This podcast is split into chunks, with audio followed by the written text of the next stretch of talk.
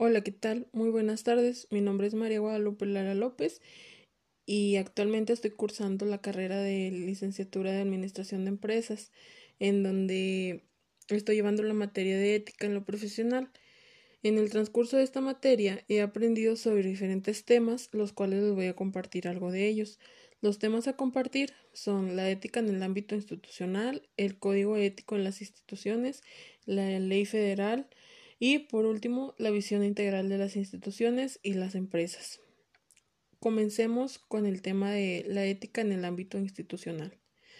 Desde que somos pequeños nos enseña que el formar nuestra conducta dentro de principios y valores y esto nos ayuda no solo a realizar nuestras labores de mejor manera, sino que también nos ayuda a ser mejores personas. Después, conforme crecemos, nos enseñan a aplicar la ética en nuestro diario vivir y en nuestro ámbito profesional. También con ello aprendemos a diferenciar entre lo malo y lo bueno ante las presiones que nos puedan hacer tambalear.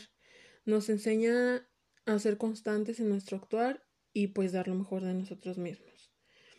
El objetivo principal de algunas empresas es buscar formas o mecanismos que ayuden a generar ganancias y creencias dentro del mercado. Esto muchas de las veces dejando de lado la ética y los principios que se deben tomar en cuenta.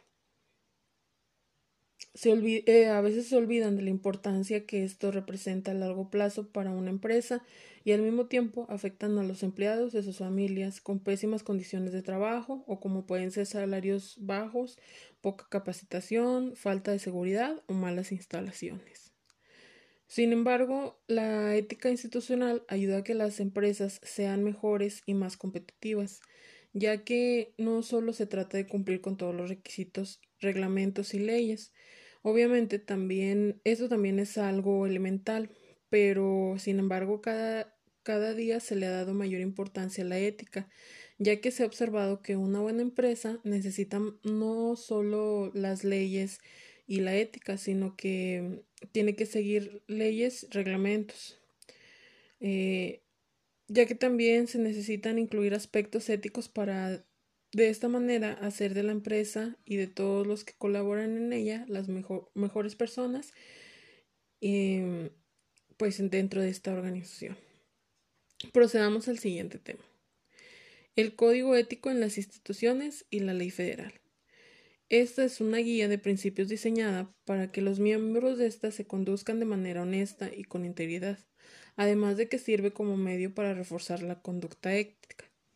Algunas de sus funciones es defender los derechos y deberes. Un código de ética comienza con la definición de los principios en los que se basa, estableciendo los ejes normativos que son derechos y deberes. Eh, también establecen estándares, principios y reglas, en los cuales los códigos de ética pueden definir estándares, determinar principios y escribir reglas en donde los estándares guían la conducta humana, los principios establecen responsabilidades, pero sin especificar la conducta requerida, y las reglas especifican una conducta particular sin dejar un espacio para el juicio personal. En otras palabras, los códigos de ética hacen que las personas rindan cuentas por su desempeño y defiendan el comportamiento profesional, para promover un sentido de orgullo, tolerancia y responsabilidad.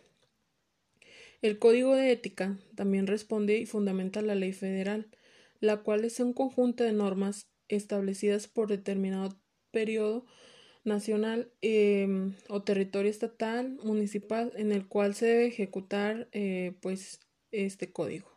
El Código de Ética también fundamenta la ley federal, ya que contribuye a dar forma, carácter legal a las normas que se rigen en ciertos comportamientos profesionales. También es el resultado de la necesidad de imponer consecuencias para regular las conductas que se establecen en el código ético y posteriormente señalar que la ética eh, sea pública y que se rija a aplicar principios de, de legibilidad y que se apegue a los principios y valores.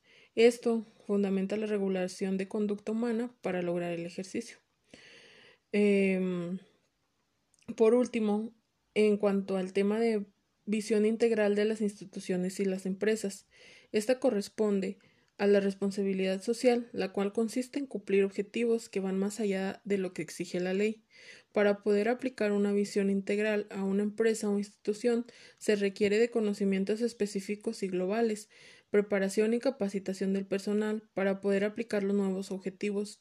De igual manera, eh, para poder lograr esto se necesita desarrollar estrategias, tácticas y eh, alcanzar los objetivos eh, con una visión integral.